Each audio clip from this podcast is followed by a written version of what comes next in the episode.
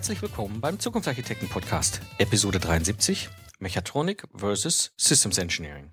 Schön, dass ihr dabei seid. Ich bin Mike Pfingsten und das ist mein kleiner, aber feiner Podcast, um euch Wissen, Tipps und Tricks rund ums Systems Engineering weiterzugeben, damit ihr erfolgreich und stolz sein könnt auf die Systeme, die ihr entwickelt. Ja, heute sitze ich mal in meinem neuen Sendezentrum. Ich habe mittlerweile mein ganzes Büro auf, umgebaut und dadurch, dass ich hier auch einiges an Equipment mittlerweile nutze, auch für die Interviews und so, habe ich es jetzt endlich mal geschafft, mir ein Sendezentrum einzurichten. Eine sehr spannende Geschichte. Mm, und in diesem Sendezentrum sitze ich heute und habe eine Hörerfrage, die mich immer wieder erreicht oder auch in einzelnen Gesprächen mit verschiedenen Leuten immer wieder ereilt. Und zwar die Frage, was ist eigentlich der Unterschied so zwischen der Mechatronik auf der einen Seite und dem Systems Engineering auf der anderen Seite? Oder gibt es da überhaupt einen Unterschied? Und so habe ich mir gedacht, da mache ich doch heute mal eine eigene Sendung draus, eine eigene Episode draus und gehe so ein bisschen mal durch, warum gibt es die Mechatronik, wo kommt das Ganze her, warum gibt es Systems Engineering, wo kommt das Ganze her, wie hängt das beides irgendwie zusammen? Was bedeutet das vor allem für mittelständische Unternehmen? Und ich gebe da auch so einen Background aus, beiden Welten weiter, den ich halt habe, dadurch, dass ich eben auf der einen Seite Mechatronikingenieur bin, aber auf der anderen Seite schon seit langer, langer Zeit als Systemingenieur in der Entwicklung unterwegs war. Und ähm, ich habe noch ein paar kleine Hinweise. Ähm, das Systems Camp steht vor der Tür, das nächste Systems Engineering Barcamp, also die große Unkonferenz äh, zu dem Thema Systems Engineering, wo wir uns wieder austauschen, vernetzen und äh, unser Wissen teilen. Am 1.2.2014 ist es soweit. Wir treffen uns in Berlin. Ähm, da werde ich auch mein Sendezentrum mitbringen. Also da habe ich jetzt die wahnsinnige Idee gehabt, dass ich vielleicht dort auf der ähm, Camp selber ein Camp-Podcast einrichte. Das wird vielleicht eine ganz eigene Geschichte hier parallel zum, zum Zukunftsarchitekten-Podcast.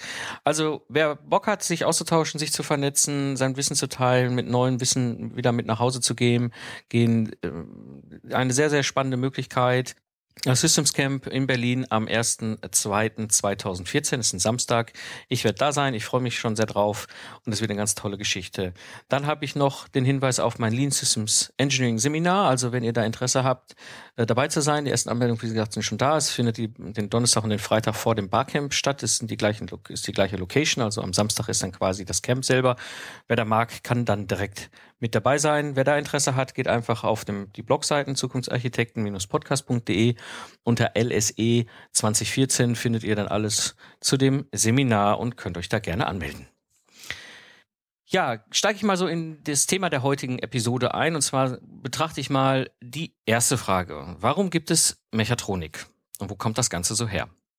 Also die Mechatronik beschäftigt sich so primär mit diesem Zusammenwirken zwischen mechanischer, elektronischer und informationstechnischer Elemente in einem System oder auch Module in einem mechatronischen System. Das ist so das, woher, womit sich mechatronisch, Mechatronik von ihrem Ansatz her primär beschäftigt. Und daher kommt auch so ein Stück weit dieses Wort Mechatronik.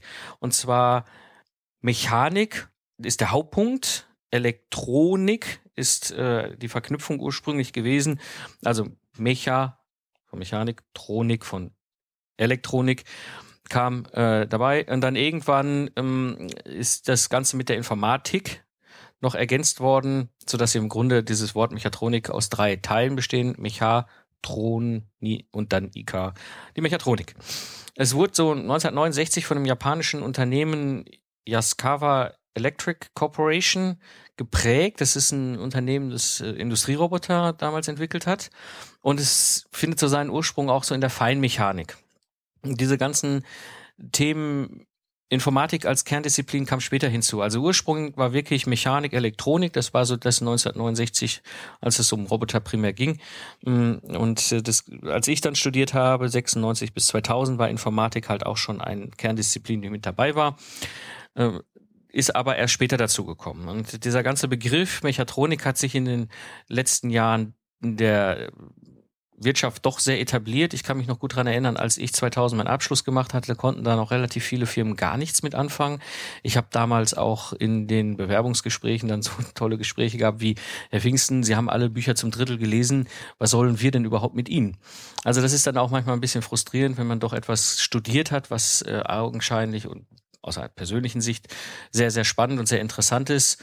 Mm, und dann trifft man hinter mit diesem Studiumgang in die Wirtschaft und die Wirtschaft ist noch gar nicht da. Mittlerweile ist das deutlich anders. Mm, Mechatronik ist durchaus ein gesetzter Begriff. Auch ähm, mein angestellter Systemingenieur hier ist ursprünglich Mechatronikingenieur, also er hat das auch studiert in Ulm.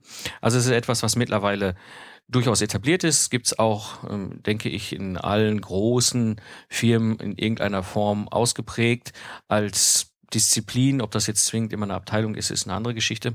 Aber dieser Begriff Mechatronik ist nichts Neues mehr heute. Mhm. Die VDI-Richtlinie, das ist vielleicht auch noch ein interessanter Input. Es gibt dazu eine VDI-Richtlinie, die ist auch so um die Zeit 2000 bis 2004 herum entstanden, glaube ich.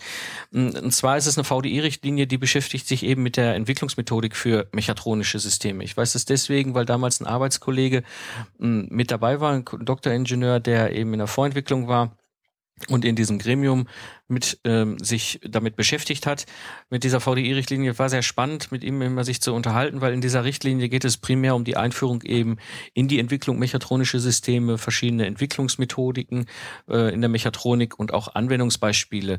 Ich habe danach nicht mehr weiterverfolgt, ob diese VDI-Richtlinie weiterentwickelt worden ist. Ich habe jetzt mal im Rahmen dieser Episode natürlich ein bisschen recherchiert und bin dann auf das Inhaltsverzeichnis, was man ja im Web finden kann, gekommen und stelle fest, da sind so Themen wie agile Methoden und sowas noch nicht vorhanden. Es wird das V-Modell dort äh, erklärt.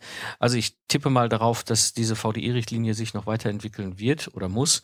Mm, aber es ist mit Sicherheit deswegen eine interessante Richtlinie, weil diese Anwendungsbeispiele sehr schön. Damals schon um diese Zeit haben wir uns nämlich mit äh, Model-Based Systems, äh, Model-Based Engineering beschäftigt. Ich habe ja damals ähm, MATLAB Simulink Algorithmus dann bis über Autocode-Generierung in den Controller hineingebacken und so haben wir sehr viel schon modellbasiert entwickelt. Das wurde damals dann auch aufgegriffen. Ist ja ein Thema, was heute sehr viele auch gerade treibt. Mm. Was vielleicht auch interessant ist zu wissen, was Mechatronik angeht, ist, teilt sich so in drei Strömungen auf, die Mechatronik. Es gibt einmal die sogenannte Makroebene. Das heißt, da beschäftigt sich Mechatronik mit großen Systemen bei, in Zentimeter- oder Meterdimensionen, also Techniken, Geräten, Apparaten, Maschinen und, und Anlagen. Das ist so Mechatronik in, im Makroumfeld. Dann gibt es den sogenannten Mechatronik im Mikroumfeld. Da geht es um Bauteile, die Millimeter oder Mikrometer Abmessung haben. Das ist so ein bisschen das Gebiet der Feinwerktechnik, der Mikrosystemtechnik hatten wir auch damals schon äh, sehr intensiv äh, als Vorlesung Mikrosystemtechnik, wo sich halt äh, Mechatronik dort abbildet und ausprägt und eine dritte Welt, die auch sehr stark durch die Mechatronik geprägt ist oder Mechatronik durch diese Welt, ist die Nanotechnik und zwar wirklich auf den allerkleinsten Bauraum, der überhaupt möglich ist, wo wirklich auch Physikeffekte, also Effekte der Physik, Effekte der Chemie, der Biologie genutzt werden, um halt mechatronische Systeme im Nanoformat zu entwickeln. Hochspannende Geschichte hm, ist aber halt so die Bandbreite. Also ihr merkt äh, Makro, große Maschinen bis hin zu Nano, wirklich kleinste äh, Module im, im Nanobereich. Das, was ich so rausrecherchieren konnte für diese Episode, Mechatronik ist hier in Deutschland 1991 an der Universität Duisburg-Essen gegründet worden. Das äh, war so die allererste, die sich mit dem Thema Mechatronik im äh, universitären Umfeld hm, beschäftigt hat. Dann kam 1994 die Otto von Guericke Universität in Magdeburg dazu, die Hochschule Bochum, wo ich ja studiert habe und auch die Fachhochschule Kiel, ähm, die eben halt Mechatronik dann angeboten haben. Ich kann mich dran erinnern, das ist ähm, als ich 2000 abgeschlossen habe, waren wir dann quasi so der zweite Jahrgang. Also so dieser Zeitraum hat sich Mechatronik dann doch im Studium mehr und mehr entwickelt. Oft war es noch so eine Kooperation aus den verschiedenen Fachbereichen, die es halt so in der Uni gibt, also Maschinenbau, Elektrotechnik und Informatik. Und bei uns in Bochum war es halt damals so, dass das Ganze im Maschinenbau angehangen war und durch die anderen Fachbereiche mit entsprechenden Vorlesungen ähm, zusammengestellt wird. Und das ist ähm, etwas, was halt sehr typisch ist für die Mechatronik. Ich hatte das ja auch ursprünglich erwähnt. Es kommt eben aus diesem Maschinenbau-Kontext und es war etwas, was wir sehr stark auch damals schon im Studium gemerkt haben. Ähm, es waren halt auch sehr viel Mechanik-Sachen mit dabei. Mhm.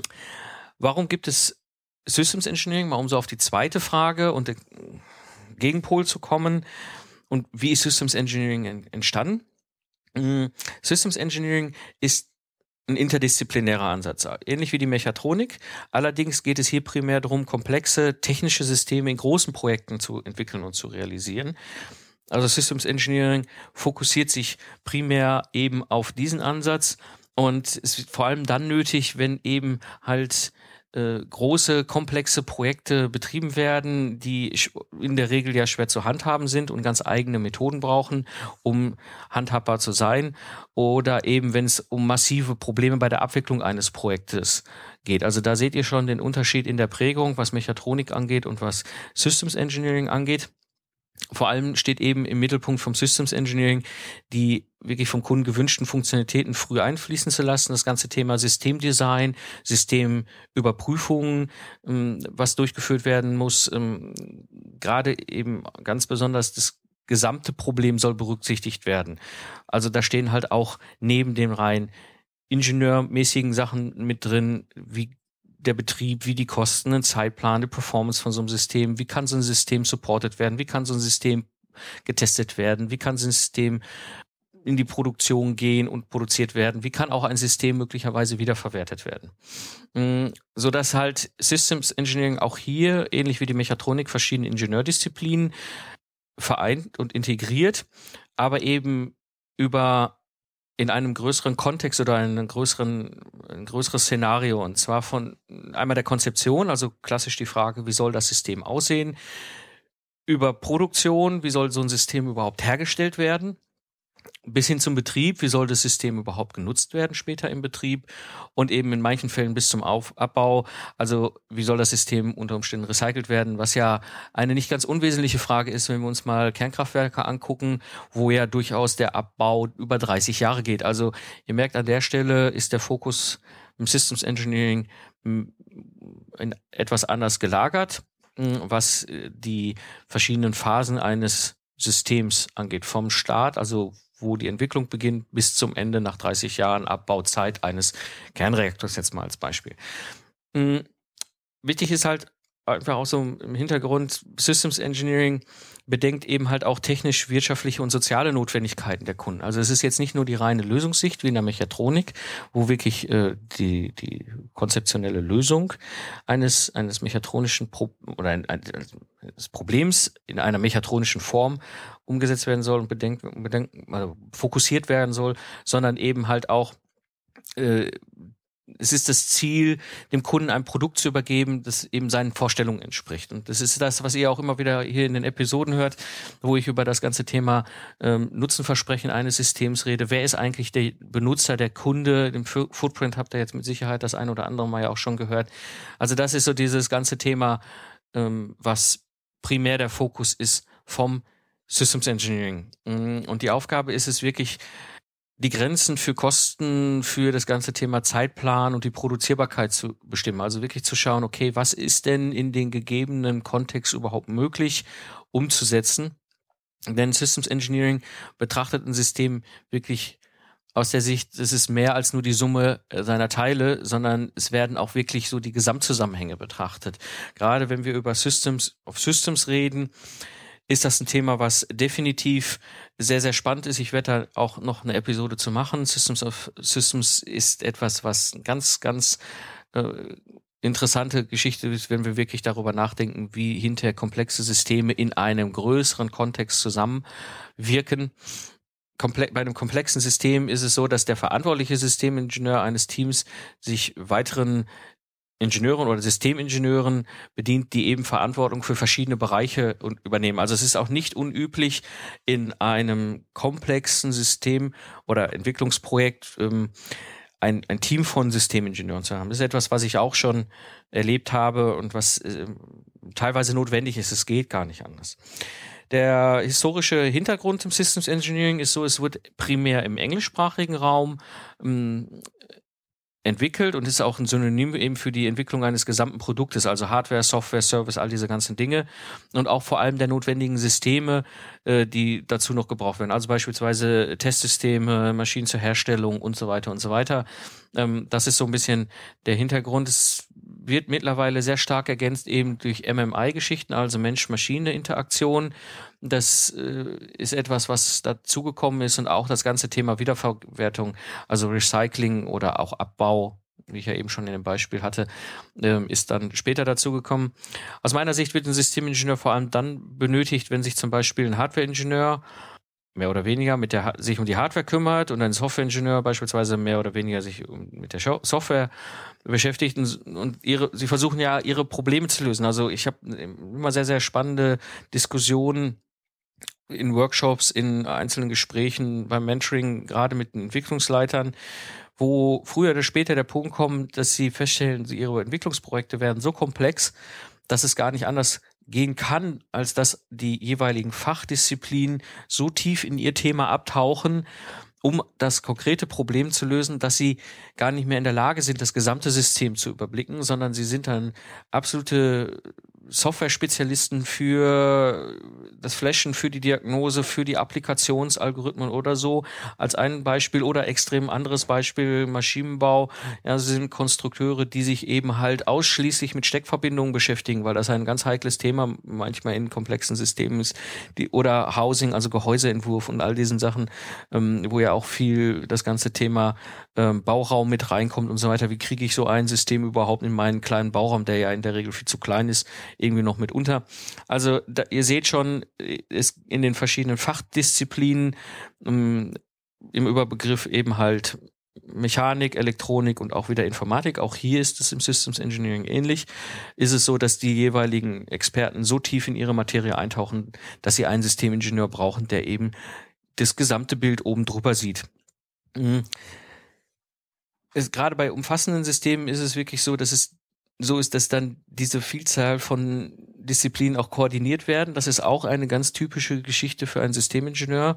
Mm, also wenn dann auch noch so Sachen dazukommen wie Thermodynamik, wie Ergonomie, ähm, Haptik und so weiter und so weiter, äh, wo es darum geht, dann auch ein Gesamtsystem zu optimieren, in die jeweilige Richtung, die den Kundennutzen eben hervorruft, muss dieser Systemingenieur wirklich dann auch koordinierende Aufgaben übernehmen. Das ist ja auch etwas, was ich als Troubleshooter in der Regel ja gemacht habe, dass ich eben auch Teams geführt habe. Und äh, hier ist es so, so Methoden und Aufgaben im Systems Engineering, die so klassischerweise immer vorkommen, Projektmanagement, also eben die Organisation eines Entwicklungsprojektes und äh, dieses Entwicklungsprojekt innerhalb des vorgegebenen Prozesses irgendwie zu führen und zu steuern etwas, was ich ja auch schon in mehreren Episoden angesprochen habe. Also Systemingenieur kann auch bedeuten Projektleiter, muss nicht. Bei ganz großen Projekten ist die Verantwortung geteilt. Der eine hat Verantwortung fürs Projekt, der andere fürs System. Bei kleineren und mittleren Projekten, wobei das auch wieder relativ zu sehen ist, bei mir sind kleine und mittlere Projekte vielleicht in anderen Unternehmen schon große Projekte. Da ist es dann so, dass der Projektleiter auch gleichzeitig Systemingenieur ist. Also das ganze Thema Projektmanagement sind Methoden und Aufgaben, die so im Systems Engineering äh, verankert sind. Dann natürlich so Sachen wie Anforderungsanalyse, wie Anforderungsdefinition, das ganze Anforderungsmanagement, also die ganze Basis, um so eine Systementwicklung überhaupt aufzubauen. Ich hatte es auch schon in mehreren Episoden angesprochen, das Thema Systemdesign, also Modellierung, Modellbildung, Simulation, Bewertung, die Entwicklung des Systems an sich. Sehr viel kommt mit rein als Methode auch Änderungswesen. Also ein Systemingenieur ist derjenige, der oft gefragt wird, wir haben hier eine Änderung. Entweder muss sie irgendwie durchgeführt werden, weil ein Teil, eine neue Erkenntnis beispielsweise äh, gereift ist und festgestellt worden ist, wenn wir es anders machen, ist es besser. Oder eben es gibt einen anderen Kundenwunsch. Ja, das heißt, da muss das ganze Thema äh, Veränderung und Nachvollziehbarkeit eben vom Systemingenieur oder vom Systems Engineering abgedeckt werden. Natürlich auch das ganze Thema Systemintegration, also Schnittstellen, Spezifikation, Produktentwicklung, eben um eine perfekte Einbindung in nächstgrößere Systeme zu gewährleisten. Ganz, ganz wichtig. Was im Syst in Systems Engineering reingehört, ist halt Systemverifikation und Validation, um eben sicherzustellen, dass die Anforderungen erfüllt werden. Das ist nicht zwingend so, dass das der Systemingenieur macht. Aber das Wissen um dieses ganze Thema Verifikation und Validation ist ganz wichtig für einen Systemingenieur. Deswegen mache ich ja auch schon in letzter Zeit immer mehr Episoden zum Thema Testen, denn er muss wissen, was er da irgendwo in einen Testbereich äh, rüberschippt. Das muss getestet werden und die Tester stehen sonst wirklich äh, ganz doof da, wenn sie nicht etwas Vernünftiges bekommen. Was auch mit reinspielen kann, muss nicht, kann aber durchaus mit reinspielen, sind Sachen wie Risikomanagement, also beispielsweise Fehlerbäume. Was definitiv dabei ist, ist Fehleranalyse. Es kommt häufiger vor, FMEA manchmal. Ja, also eben, wie kann ich Einfluss von Risiken bei einer Systementwicklung minimieren und auch das ganze Thema nachhaltige Entwicklung, also dass ein System ähm, wirklich nachhaltig entwickelt wird, Wiederverwendbarkeit, auch umweltgerecht und so weiter und so weiter. Das sind Methodenaufgaben im Systems Engineering. Ihr seht schon, es ist viel, viel breiter angelegt wie in der Mechatronik, wobei der Systemingenieur jetzt nicht zwingend der Spezialist sein muss. Es ist auch ein bisschen ein anderer Fokus. Also ich habe Systems Engineering im Nano-Bereich eigentlich nie erlebt. Ja, Systems Engineering dockt eher ähnlich an im Makrobereich, ähm, im, in der Mechatronik. Aber ihr seht, es gibt sehr starke Überschneidungen zwischen der Mechatronik und dem Systems Engineering. Systems Engineering wurde 1940 in den Bell Laboratories das erste Mal als Begriff genannt und auch entwickelt. Ist so nach dem Zweiten Weltkrieg gerade durch dieses amerikanische Raumfahrtprogramm, also Apollo-Programm und die Entwicklung des Space Shuttles eingesetzt worden. Und äh, dabei wurde dieser Systems Engineering Ansatz stetig auch durch die NASA weiterentwickelt. Und das sieht man auch, wenn man sich so ein bisschen beschäftigt mit dem ganzen Thema Systems Engineering viele, viele sehr spannende fachlich-methodische Beiträge kommen in den USA in der Regel so aus dem militärischen Kontext und NASA Raumfahrt ist in den USA ein bisschen anders als bei uns, halt eine Unterabteilung im militärischen Umfeld. Und dementsprechend läuft das Ganze eben halt auch in einem anderen Kontext. Nichtsdestotrotz ist es so, dass die NASA primär Treiber dieses, dieses Denkansatz Systems Engineering war. Und auch dort ist es so, Systems Engineering hm, setzt eben in Beziehung stehende Bereiche zusammen, also Softwaretechnik, Sicherheitstechnik, äh, Reliability Engineering, also die Zuverlässigkeit, Schnittstellendesign, auch sehr spannend kognitives Systems Engineering und Risikomanagement, also hatte ich schon ein bisschen auch erläutert. Es ist allerdings auch als Begriff sehr breit auslegbar. Das ist so ein bisschen die Schwierigkeit beim Systems Engineering. Ich rede jetzt hier primär vom Systems Engineering ähm, in, in technischen Systemen ähm, und jeder versteht auch da ein Stück weit was anderes drunter. Also es gibt so verschiedene Strömungen, hier auch primär zwei, die ich immer wieder merke. Das eine ist Herr Systems Engineering im technischen Kontext, also im mechatronischen Systemen oder Systems Engineering in der Informationstechnik, wo das System dann am Ende die gesamte Software, IT und äh, Infrastruktur darstellt, was aus meiner persönlichen Sicht jetzt natürlich nicht primär ein mechatronisches System zwingend sein muss. Aber ihr seht, da ist es wirklich breit auslegbar. Es gibt mittlerweile auch Studiengänge, Masterstudiengänge dazu und beispielsweise jetzt mehr, aber das ist so die zwei, die ich so mittlerweile mitbekomme, ist an der Hochschule Ulm eben Masterstudiengang Systems Engineering and Management und eben die HTW hat einen internationalen Masterstudiengang MBA and E. Also mm, das ist das, wo ich ja auch meine Vorlesung als Dozent zum Systems Engineering gehalten habe, wo eben Systems Engineering und Projektmanagement ein ganz großer Teil dieser Vorlesungsinhalte sind in diesem Masterstudiengang. Ja, das waren jetzt mal so die beiden primären Fragen. Warum gibt es Mechatronik? Wo kommt das her? Und warum gibt es Systems Engineering? Wo kommt das her? Ich will jetzt mal so ein bisschen nochmal fokussieren auf die Frage, wie hängt das eigentlich zusammen? Wie hängen die beiden eigentlich zusammen? Denn ihr habt schon gemerkt, so an der Erläuterung, die ich für euch zusammengestellt habe, beide betrachten ein System, wobei die Mechatronik wirklich eher so aus dem Maschinenbau kommt und später er Software ernsthaft mit aufgenommen hat. Also Software war auch noch bis in mein Studium hinein so das, äh, Stiefkind, was so mitgenommen wurde, aber jetzt nicht primär im Fokus stand. Maschinenbau und Elektronik standen viel stärker bei uns damals noch im Fokus. Es betrachtet wirklich Lösungen in einer interdisziplinären Umsetzung, ganz bewusst. Das ist Mechatronik und Mechatronik geht, hatte ich auch schon äh, erwähnt, eben in die Richtung Mikro- und Nanosysteme. Also das ist das, wo Mechatronik ganz stark ist. Was vielfach in der Mechatronik nicht drin ist und auch nicht betrachtet werden, sind Dinge wie Projektmanagement. Also ich habe damals kein Pflichtfach gehabt, Projektmanagement. Ich habe mir das dann als äh, einsemestriges Zusatzfach freiwillig dazugenommen, weil mich das damals auch schon interessierte. Aber ähm, Projektmanagement ist nicht primär Thema in der Mechatronik. Systems Engineering kommt er aus dem softwarelastigen Bereich, fokussiert viel mehr auf komplexe Systeme und betrachtet sehr wohl halt Dinge äh, im Projektmanagement. Ähm, ähm, auch was auch deutlich ist, äh, eben Systems Engineering betrachte viel mehr den Kunden und den Nutzen eines Systems. Also das habe ich in der Mechatronik so bisher nicht erlebt, sondern ich habe in der Mechatronik mehr diese mechatronischen, diesen interdisziplinären Lösungsansatz erlebt. Das ist Mechatronik ganz stark, während Systems Engineering wirklich ganz stark ist beim Thema Kunden und Nutzen eines Systems. Was für mich halt sehr schön ist, ich bin so in beiden Welten aufgewachsen und profitiere wirklich von dem, was ich gelernt habe als Mechatronikingenieur ähm, und aber eben halt äh, daraus auch von äh, wirklich die Möglichkeit, so mit allen drei Ingenieurdisziplinen zu reden können. Also das, was ich damals erlebt habe in diesem Bewerbungsgespräch, ich habe alle drei Bücher nur zum Drittel gelesen, ist für mich heute ein riesengroßer Vorteil, weil ich bin in der Lage, wirklich mit allen drei Ingenieurdisziplinen Maschinenbau, Elektrotechnik und Informatik zu reden. Ja, also macht euch das an einem einfachen Begriff mal bewusst.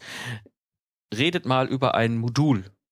Ein Modul ist für einen Konstrukteur was völlig anderes als für einen Elektroniker, gar noch als für einen Softwareker.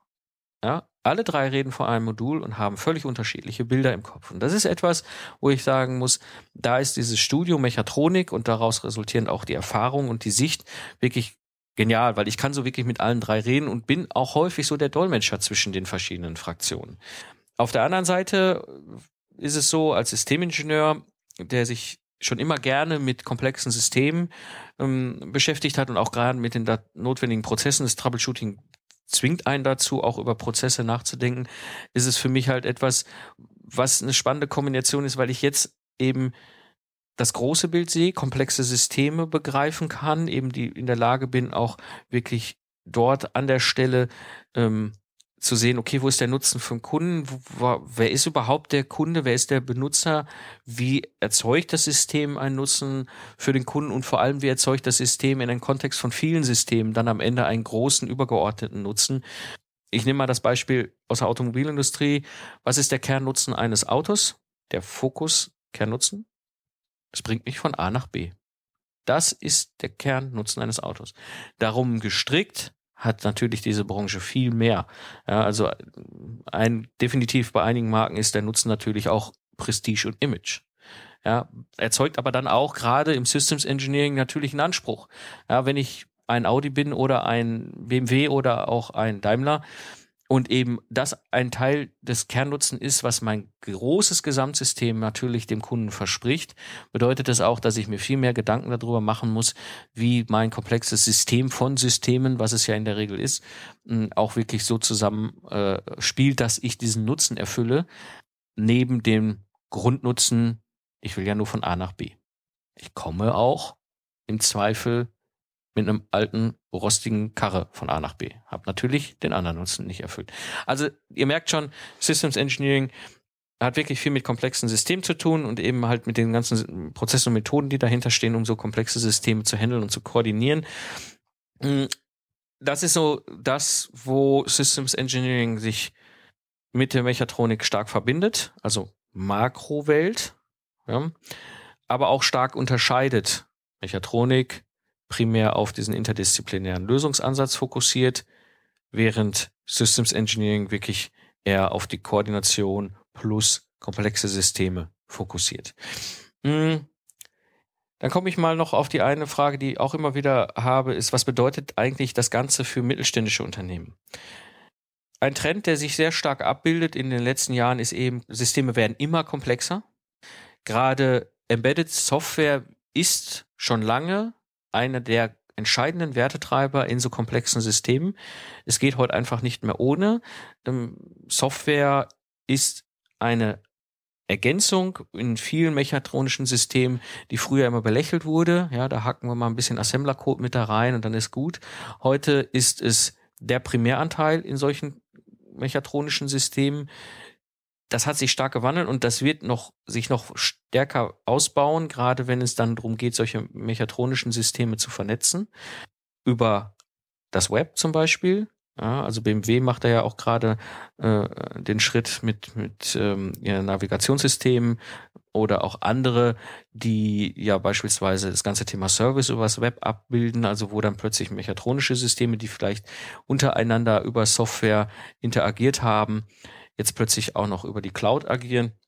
Also ihr, ihr, merkt da an der Stelle, es ist ein Kernwertetreiber, der noch die nächsten Jahre sehr, sehr stark ähm, das ganze Thema treiben wird. Hm, ich muss immer schmunzeln, sage ich auch ganz offen, wenn ich da mit Leuten rede und sagen, ja, Software, Software, äh, Software ist, so, ist bei uns kein Thema. Ja, ich hatte das Gespräch vor vier Wochen ungefähr nochmal äh, durch Zufall, wo ich gesagt habe, richtet euch darauf ein. Ich weiß, jetzt ist es noch nicht euer Wertetreiber, aber Lasst uns in vier, fünf Jahren nochmal drüber reden. Ich schwöre euch, ihr werdet in eurem System Software haben. Bisher hatten sie es nur rudimentär. Und es wird der Wertetreiber sein, wo sich eure Produkte wirklich von den Produkten des Wettbewerbs abheben. Er wollte mir das nicht glauben. Wir sind dann so auseinandergegangen, ist auch völlig okay. Ja, ähm, aber ich bin tief und fest davon überzeugt, dass es so ist. Ich habe selber erlebt in der Automobilindustrie, als ich eingestiegen bin, war Software auch so ein Vehikel, einfach nochmal ergänzende Funktionalitäten mit reinzubringen. Heute geht's gar nicht mehr ohne. Also da ist es, der allergrößte Teil von den Entwicklungsteams sind Softwareingenieure. Mechatronik macht vor allem dann Sinn, eben, wenn neue Lösungen entworfen werden sollen. Also wirklich die fachliche Sicht benötigt wird, wirklich von vornherein zu sagen, ich brauche wirklich neue, innovative Lösungen, wo ich noch gar keinen Fahrplan für habe.